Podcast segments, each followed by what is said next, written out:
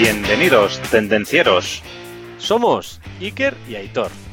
Y juntos trataremos temas de actualidad relacionados con la industria, tecnología y ventas. Arrancamos motores.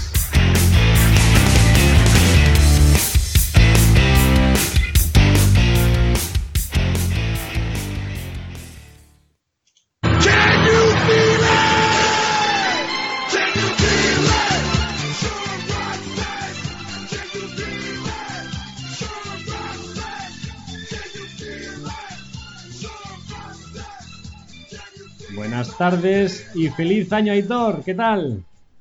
Feliz año nuevo, Iker. Feliz año, tendencieros. Arrancamos motores con más fuerza que nunca y con más ganas. ¿Te ha molado la musiquilla? Ahí a tope, ahí energía a tope, energía positiva. Hay que celebrar que se acabó el 2020. Bien. aplausos, aplausos. Bueno, cuéntanos, Iker. Pues tengo unos datos que te traigo, Aitor. A ver qué te parece. Cuéntanos. ¿Sabías que el 51% de las empresas industriales utilizan un ERP? Joder, eso da una mejora importante para el otro 49%, ¿no? Tenemos un 49 que tiene Que no cositas que hacer. Sí, sí, que no utiliza ERP. Joder. Al cual le recomendamos este podcast y otros muchos más. Y además ese dato se ve peor incluso en el sector servicios, que es un 47, y en construcción, que se queda en un 27%. Sí, hombre, tiene. Sí, bueno, me quedo helado. Pero bueno, tiene su lógica, tiene, tiene lógica que en el mundo industrial esté mucho más introducido, ¿no? Porque los, al final los procesos son más complicados, ¿no? Que en el sector servicios o, lo que es la construcción propiamente dicho. Pero sí, sí, la, el, el ERP al final es un, es un software, un sistema de datos, ¿no? Que nos va a posibilitar lo que vamos a hablar hoy. Y hoy concretamente hablaremos de Industria 4.0 y de integración horizontal y vertical. Toma Jeroma. Toma Jeroma pastillas de goma. Entonces, si te parece, Iker, pues nos vamos al tema, ¿no? ¿O qué? Empezamos, sí, arrancamos. Venga, pues Eh, arrancamos motores. Al final, lo que estábamos comentando, la integración horizontal y vertical. En uno de los conceptos más importantes dentro de la industria 4.0 es integrar eh, procesos y sistemas dentro de, de la producción, ¿no? dentro de nuestra empresa. Entonces, al final, lo más importante es que seamos capaces de intercambiar la información de la manera más rápida y más eficiente. Cuantos más pasos intermedios tengamos, cuantas más eh, acciones humanas tengamos en la mitad, todos estos procesos, todo este intercambio de información y toda esta toma de decisiones se va a ir ralentizando. Con lo cual, es muy importante que agilicemos todo ese proceso. Sí. O sea, que cuando hablamos de integración, Iker, quieres decir que, que hagamos que todos esos datos fluyan de manera automática, entiendo, ¿no? Exacto. Que no haya nadie que entorpezca o que tenga que hacer algo manual para transferir los datos de un sitio a otro.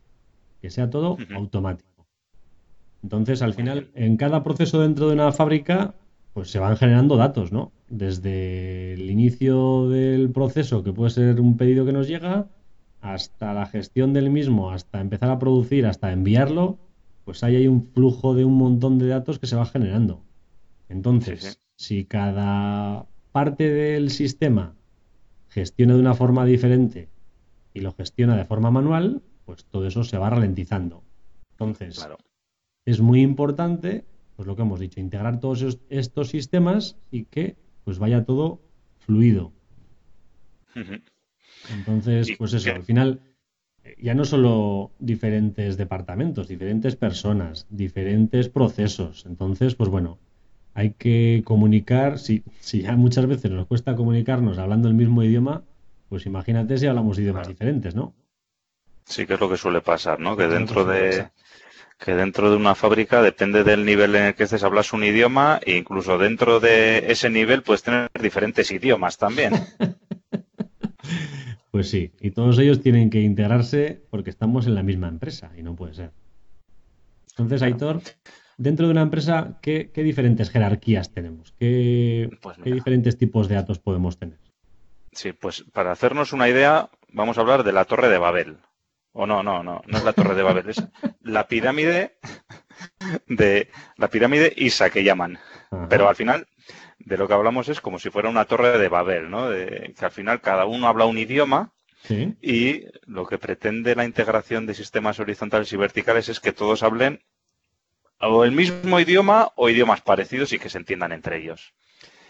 Y como bien decías, lo primero de todo es entender, eh, entender dentro de lo que es la industria, dentro de lo que es la empresa, eh, lo que sería la jerarquía de los sistemas, ¿no? O cómo, está, cómo están distribuidos los niveles.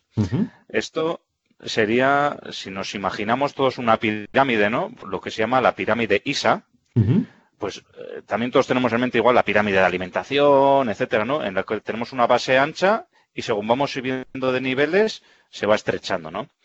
Entonces, abajo del todo, en la, en la base de esta pirámide, eh, tendríamos los buses, la sensorización, la- lo que serían la parte de máquinas.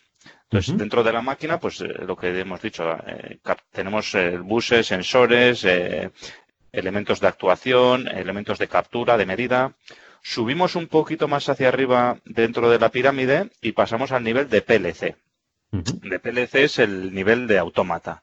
Es el nivel que controla todos esos actuadores y sensores que tenemos en la base de la pirámide que, que van a servir para fabricar lo que tengamos que fabricar en nuestra empresa. Por encima del PLC subimos a un, al siguiente nivel que sería el nivel de SCADA. Que SCADA significa Supervisory Control and Data Acquisition. Eh, aquí lo que tenemos es, pues bueno, esa, eso tenemos debajo la máquina y el SCADA es la supervisión de la máquina o de varias máquinas, etcétera. Ahí eh, lo que tendremos también dentro del SCADA, pues bueno, podemos tener pantallas de visualización, de cómo evoluciona el proceso, etcétera. Si subimos un poco más arriba del SCADA, Ujú. pasamos al nivel MES, que sería Manufacturing Execution Systems, o sistemas de ejecución de las órdenes de fabricación. Aquí el sistema MES, en- o en, la, en el nivel MES, lo que tenemos es, eh, pues oye, controlamos el flujo de fabricación, el flujo, las órdenes de, por lo que hemos dicho antes, las órdenes, ¿no? Pues nos vienen aquí, pues tenemos que fabricar 10 unidades de A, 50 de B, 1000 de C, y entonces es lo que gestionamos en este nivel, ¿no? Y, sea, y de aquí decimos, La planificación de la producción, ¿no? eso es, la planificación de la producción. Eh, por en- ya nos queda poco, ¿eh? ya solo nos quedan dos niveles.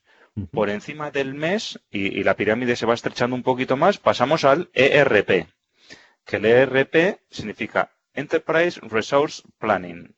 O sea, aquí lo que tenemos es el sistema de gestión y planificación de la, de la fábrica. Eh, en el ERP, pues pueden estar integrados tanto lo que son eh, pedidos a proveedores, eh, pedidos de clientes, órdenes de fabricación, de producción. Bueno, las órdenes de producción ya estarían un poquito más abajo, pero bueno, aquí estaría también la gestión de, todo este tema, eh, la logística, etcétera. Y luego, por encima del ERP, en el último nivel, en la punta de la pirámide, tendríamos el BI o Business Intelligence. Y aquí, esto digamos que es lo que le llega a- al nivel de dirección de la, de la empresa, de la industria, y aquí es donde tenemos el análisis de todos los datos de, de la empresa, ¿no?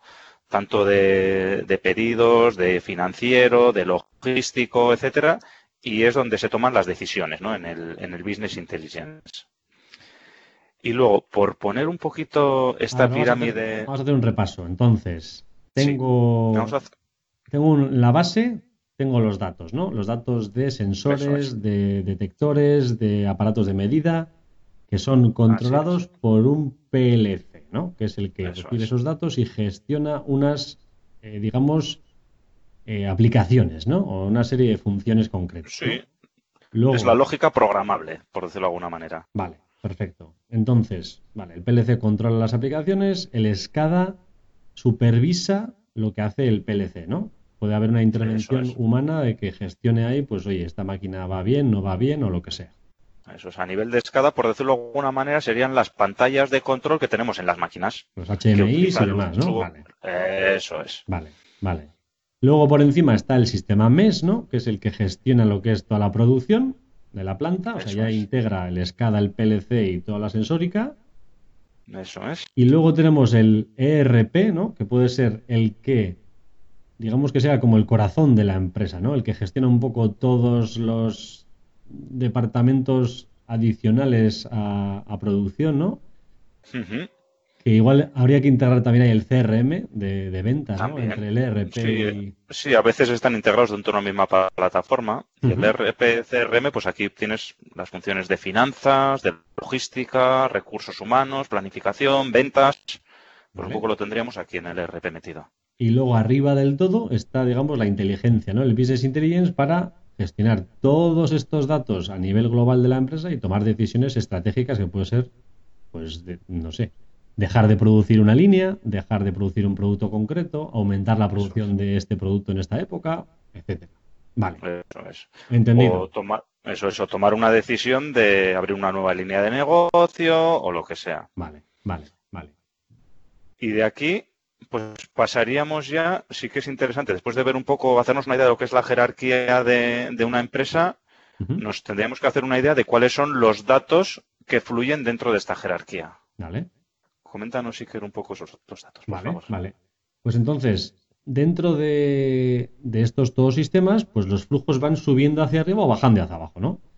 Entonces, de arriba abajo, pues lo que hemos ido comentando. Puede haber un, plan maestro de fabricación, una orden de fabricación de una línea nueva, una reserva de materiales, una reserva de recursos, lanzamiento de órdenes, expedición, logística, planificación de mantenimiento, pautas de control de calidad y supervisión de control de procesos. Toda esa información puede ir de arriba abajo, puede ir desde el Business Intelligence hasta la sensórica para concretar que realmente pues están, se están realizando. Eso, se ha producido. eso sí. Y de abajo arriba. Y de abajo arriba, pues, pues eso es, podría haber otra serie de funciones que podrían ser, pues, eh, reprocesos y rechazos de calidad, eh, seguimiento de los paros de máquina, desviaciones, control de los inventarios, pues los ratios de ocupación de las máquinas, eventos ocurridos y alertas, el estatus de las órdenes, puede ser un poco el flujo de información en vertical, como puede ir en los diferentes, digamos, jerarquías dentro de, de la pirámide que has comentado, Isa. Eso es lo que sería el flujo de datos. Entonces, bueno, ahora que ya tenemos claro más o menos cómo está estructurada nuestra empresa y cuáles son el flujo de datos que tenemos dentro de la empresa, ahora ya podemos pasar a, a, decir lo que es o a definir más o menos lo que puede ser la integración horizontal, ¿vale? vale. Entonces, la integración horizontal eh, lo que trata es de ayudar a los sectores a trabajar con más armonía y sincronización ¿no? y a optimizar recursos entre, dentro de la empresa. Eh, podemos pensar que la integración horizontal se refiere dentro de la misma empresa, pero es que realmente la integración horizontal lo que trata es de integrar, eh, sobre todo en el nivel superior de la pirámide, de nivel de, en el nivel de gestión, de análisis y de ejecución, pues de integrar eh, los diferentes sistemas que podamos tener, ¿vale? Porque hemos dicho antes, ¿no? Pues dentro de, en el nivel de RP, ¿no? Pues podemos tener ERPs, podemos tener CRMs, podemos tener un, un ERP para recursos humanos, podemos tener un ERP para planificación. Pues la integración horizontal eh, va a ser, por un lado, que todos esos sistemas hablen el mismo idioma y se comuniquen entre sí, y, por otro lado, la integración horizontal también se va, a se va a referir a integrarnos dentro de otros proveedores, clientes y colaboradores. Eh, por poner un ejemplo de integración horizontal, ¿no? Pues imaginaros, nosotros somos un fabricante de componentes y tenemos un cliente pues que fabrica X máquinas o X producto. Entonces, cada cierto tiempo, eh, este cliente Ah, necesita un, producto que nosotros fabricamos y podemos tener, para hacer esa integración horizontal, que automáticamente cuando el cliente tiene esa necesidad, le salte una orden sin intervención humana al proveedor, en este caso a nosotros, y nosotros le daremos una respuesta automática sin respuesta humana, eh, ok, eh, este es el precio, lo recibirás este día, eh, etcétera, etcétera, ¿no? Y esto sería, por ejemplo, un ejemplo de integración horizontal cliente-proveedor, ¿no? entendido. O sea, integrar sistemas al, mismo nivel, ¿no? O sea, a nivel de ERP que has comentado, se integran dentro de una empresa con una empresa o con otra empresa, con un proveedor. Eso es, eso es. La integración, eso es lo que hemos dicho, la integración horizontal puede ser dentro de la misma empresa y también ha de ser fuera de la empresa con otros colaboradores, clientes y proveedores. Y para ello, ¿qué se utilizan? Pues se utilizan diferentes tipos de bases de datos, servidores SQL, protocolos de acceso de datos de diferente tipo, etcétera, ¿no? Y también dentro de la propia empresa, pues lo que comentaba, ¿no? Puede haber eh, que tengamos diferentes sistemas o diferentes bases de datos que hablen diferentes idiomas. Entonces, la integración horizontal es comunicarlos todos hablando el mismo idioma. Nosotros tenemos algunas de esas, ¿eh? Horizontales que no se hablan entre ellas y al final, ¿qué pasa? Pues que al final es una pérdida de tiempo muchas veces. Al final te toca hacer el mismo trabajo en dos sitios diferentes. Y no está comunicado. Tiene que participar una persona para comunicar una cosa con la otra. Pérdida de tiempo. Sí, sí, muchas veces nos pasa eso, sí. Mm. Bueno, cuéntanos, Iker, ¿qué entendemos por integración vertical? Integración vertical. Vale, pues si vamos a la pirámide que has comentado inicialmente, la pirámide de ISA, la integración vertical es pasar de un escalón al siguiente. Es decir, tener comunicados todos los escalones entre ellos. Al final hay un montón de, digamos, transcripciones de idiomas, ¿no? La idea sería pasar del bus al PLC, del PLC al SCADA, del SCADA al MES, del MES al ERP y del ERP al, al Business Intelligence. Entonces. Claro, pero eso hasta la fecha, hasta la fecha era muy complejo, ¿no? Porque cada escalón hablaba su propio idioma, ¿no? Exacto. Y a día de hoy todavía, pues bueno, hay sistemas que lo hacen posible o lo hacen factible, pero es complejo. Es complejo porque lo que dices, cada escalón habla su idioma. Y digamos que comunicar de forma horizontal escalones, pues los idiomas se parecen, digamos que son bien los dos del latín, ¿no? Sin embargo, estos ya no. Estos son totalmente distintos. Entonces, pues hay que buscar un método de comunicación. Porque al final es muy importante. Es muy importante que el bus se comunique con el PLC. Vale, es sencillo. Bueno. Que el PLC con el SCADA. Bueno, es factible. Que el SCADA con el sistema MES. Bien, lo vamos complicando un poquito más del mes con el ERP, ya olvídate, olvídate, porque el responsable del sistema MES es uno y el del ERP es otro, con lo cual ya se complica, y del ERP al BI lo mismo. Entonces, pues tenemos una serie de sistemas, pues los que has comentado antes. Al final hay pues una serie de bases de datos estándares, pues el, SQL Server, el, Access, Oracle, y hay una serie de, de, protocolos de acceso de datos, el ODBC o el SQL o el OLDB, que al final digamos que simplifican todo esto. Pero, Sí, eso que comentaba Siker, mm. tú, perdona, ¿eh? tú hablabas de un escalón a otro, pero claro, si quieres acceder de dos escalones más o tres escalones más, pues eso ya es más complicado todavía. Imagínate que quieres saber cómo está el sensor de la máquina, no sé qué, porque es el que te, o cuál es el consumo de mi máquina, porque tiene un sensor que mide el consumo en el ERP, pues eso ya es más complicado todavía, claro. Olvídate. Mm.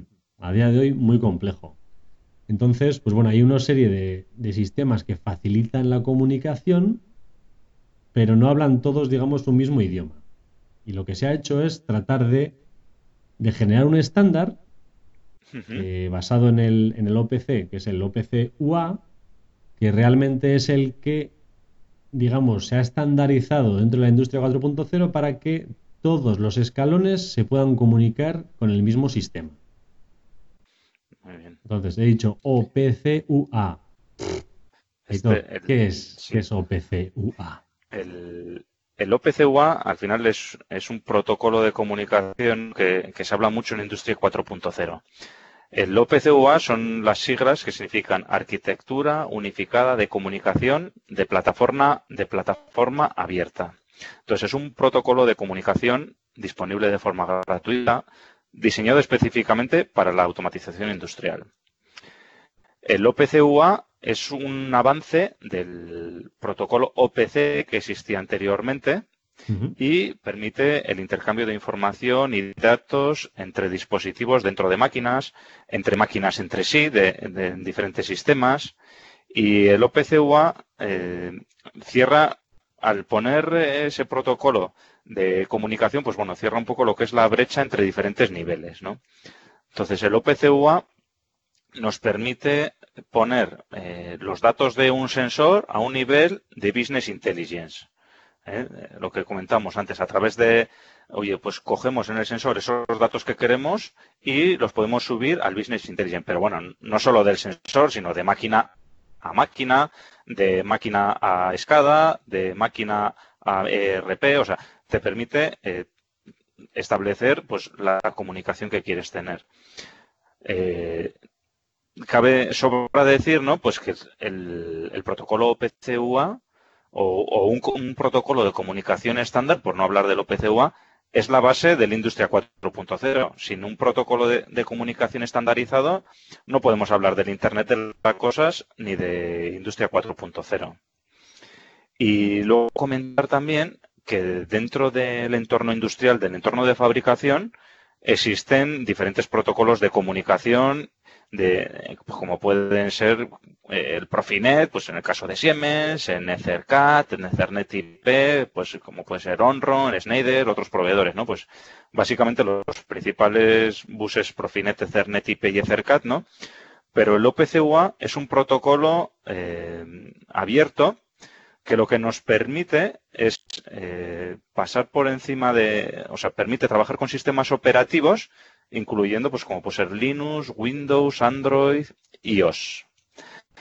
Y como es de arquitectura orientada a servicios, eh, estos interfaces de, programación a través de aplicaciones API o API, pues se pueden integrar en dispositivos eh, móviles o en ordenadores, ¿vale? Entonces, ¿qué, ¿esto qué, es lo que quiere decir, ¿vale? Esto que estoy diciendo, ¿no? Pues que tú, a través de, de Profinet, pues puedes comunicar una serie de equipos, ¿vale? Pero no puedes subir más arriba.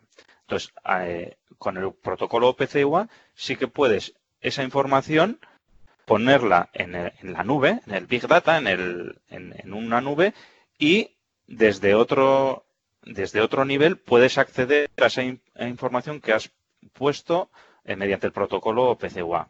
Y además lo vas a poder ver en un dispositivo, pues en un ordenador o en una tablet o en un teléfono móvil. Y bueno, pues básicamente un poco, pues esto es el OPC. No sé si me he explicado muy bien, Iker. Sí, sí, te has explicado detalladamente. a ver si lo he entendido bien. Al final es un estándar ¿no? de comunicación que independientemente del fabricante, del sistema operativo que use, del nivel del escalón en el que esté, es capaz de comunicar unos datos de un escalón al siguiente o de un escalón al de, del de abajo del todo al de arriba del todo, ¿no? O sea, que es capaz de comunicar una señal al Business Intelligence directamente. Eso es, eso es. Y además es un protocolo que es, que es avanzado y es un protocolo muy seguro también. Vale, vale. Lo que haría ahora es poner un ejemplo, Aitor. Pondría un ejemplo de integración horizontal y vertical como, por ejemplo, pues eh, un cliente nuestro nos pide, nos pide un, listado de, materiales, ¿no? De cilindros, de ejes eléctricos, de servomotores, etcétera. Sí. Él lo, él lo carga en su sistema, él lo carga en, en su SAP, dice, bueno, voy a lanzar esta orden. Tac. pedido.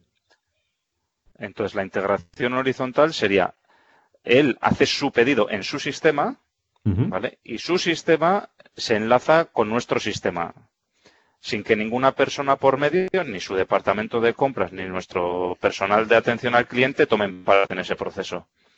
Entonces, ahí tendríamos una integración horizontal. Y luego podríamos tener una integración vertical cuando llega esa orden de fabricación, nosotros o bueno, nuestro sistema, nuestro ERP, pues lanza hacia el mes las órdenes de fabricación correspondiente, se comprueba que hay inventario para hacer la fabricación, eh, entonces se ve la disponibilidad de máquinas, se ve que las máquinas están funcionando correctamente y ahora con toda esa información que vuelve a subir hacia arriba, pues podemos definir cuál es el plazo de entrega que vamos a, tener para ese pedido. Y ese plazo de entrega automáticamente, sin intervención humana, vuelve al SAP, al SAP o al ERP del cliente de una manera eh, confiable, segura y, 100% fiable. Entonces hemos hecho ahí la integración horizontal, la integración vertical y hemos vuelto con la integración vertical hacia arriba para poder darle un plazo fiable a, nuestro cliente. Entonces, eso sería un, ejemplo, yo creo que perfecto, ¿no? De integración horizontal y vertical. O sea, que si llegamos al mundo ideal, sería que el cliente pide una máquina que le haga Volkswagen Polo y automáticamente se pida, se genere la máquina, la máquina esa genere las órdenes de producción, ¿no? De pedidos a nuestros proveedores, de producción, se genera todo automático sin que pase por ninguna persona. O sea, el mundo ideal sería ese. La tendencia Eso sería, el mundo ideal. Eso es. En el mundo del automóvil, esto ya en lo que son proveedores de directos a automóviles, esto ya está más que integrado. Pero fuera de ahí, pues bueno, todavía hay eh, mucho, mucho camino que recorrer para el resto de empresas. Y bueno, Iker, para hoy que tendríamos una reflexión, ¿no? Sí, hoy el reto se complicaría, con lo cual yo creo que es mejor hacer una reflexión acerca de este tema. Y yo haría valorar nuestra propia empresa. Dentro de nuestra propia empresa. Eso es. Cada tendenciero que valore dentro de su propia empresa, ¿no? Exacto. ¿Hasta qué punto de la integración vertical llega y hasta qué punto de la integración horizontal? Sí, ver un poco si tenemos, si estamos conectados con proveedores, con clientes o con colaboradores, o, no estamos conectados automáticamente. Eso sí, la clave es, en este caso es automáticamente, ¿eh? sin intervención humana, ¿no? Para, para, el tema de gestión de pedidos, plazos, etcétera, ¿no? Luego ver un poco, pues oye, si los eh, a qué pedidos lanzo directamente a proveedor. Eh, si tengo un feedback automático de precios y plazos en el sistema, ¿no? Vale, un poco mirar qué sistemas tengo de gestión. Si soy del 49% que no tiene RP, vete mirándotelo. y si eres del 51, pues mira, ¿no? A ver qué, qué sistemas tienes internos que se comunican y los que no se comunican. Y si no se comunican, pues vete pensando en cómo puedes comunicarlos. Eso es como podemos comunicarlo, porque esto al final lo que nos va a dar una mayor satisfacción del cliente y que demos un mayor valor añadido, ¿no? Pues esto es, a todos nos gusta que tener la información más fiable posible y más rápida también, ¿no? Efectivamente, porque no nos olvidemos que la industria 4.0, ¿para qué está, Editor? Para ganar dinero. Para ganar, más, dinero. Efectivamente. Entonces, está ahí gestionando la intercomunicación entre sistemas, seguramente puede estar haciendo otras cosas que aporten más valor, con lo cual ganaremos más dinero o perderemos menos. Y luego al final, cuanto tengamos un cliente más satisfecho, pues más confiará en nosotros, ¿no? Y, como suelo decir, nos lo agradecerá con más pedidos. Sí, señor, sí, señor. Pues yo creo que hemos hecho un buen repaso, Aitor, a, a lo que es la integración vertical y horizontal. Con lo cual, agradecerte tu colaboración en este capítulo como en todos los demás. Agradecer a los... Sí. Un feliz año nuevo. Efectivamente, deseo un feliz año nuevo lleno de pedidos. Pues muy bien, muchas gracias Iker y agradecer también a los tendencieros que nos han estado escuchando hasta el final. Un saludo para ellos. Un saludo, nos vemos Iker. Chao. Hasta aquí el tema de hoy. Esperamos que te haya gustado. Si es así, suscríbete, comparte y dale al me gusta. Puedes proponernos temas, dudas y demás consultas en comentarios y en LinkedIn. No lo dudes, te ayudaremos.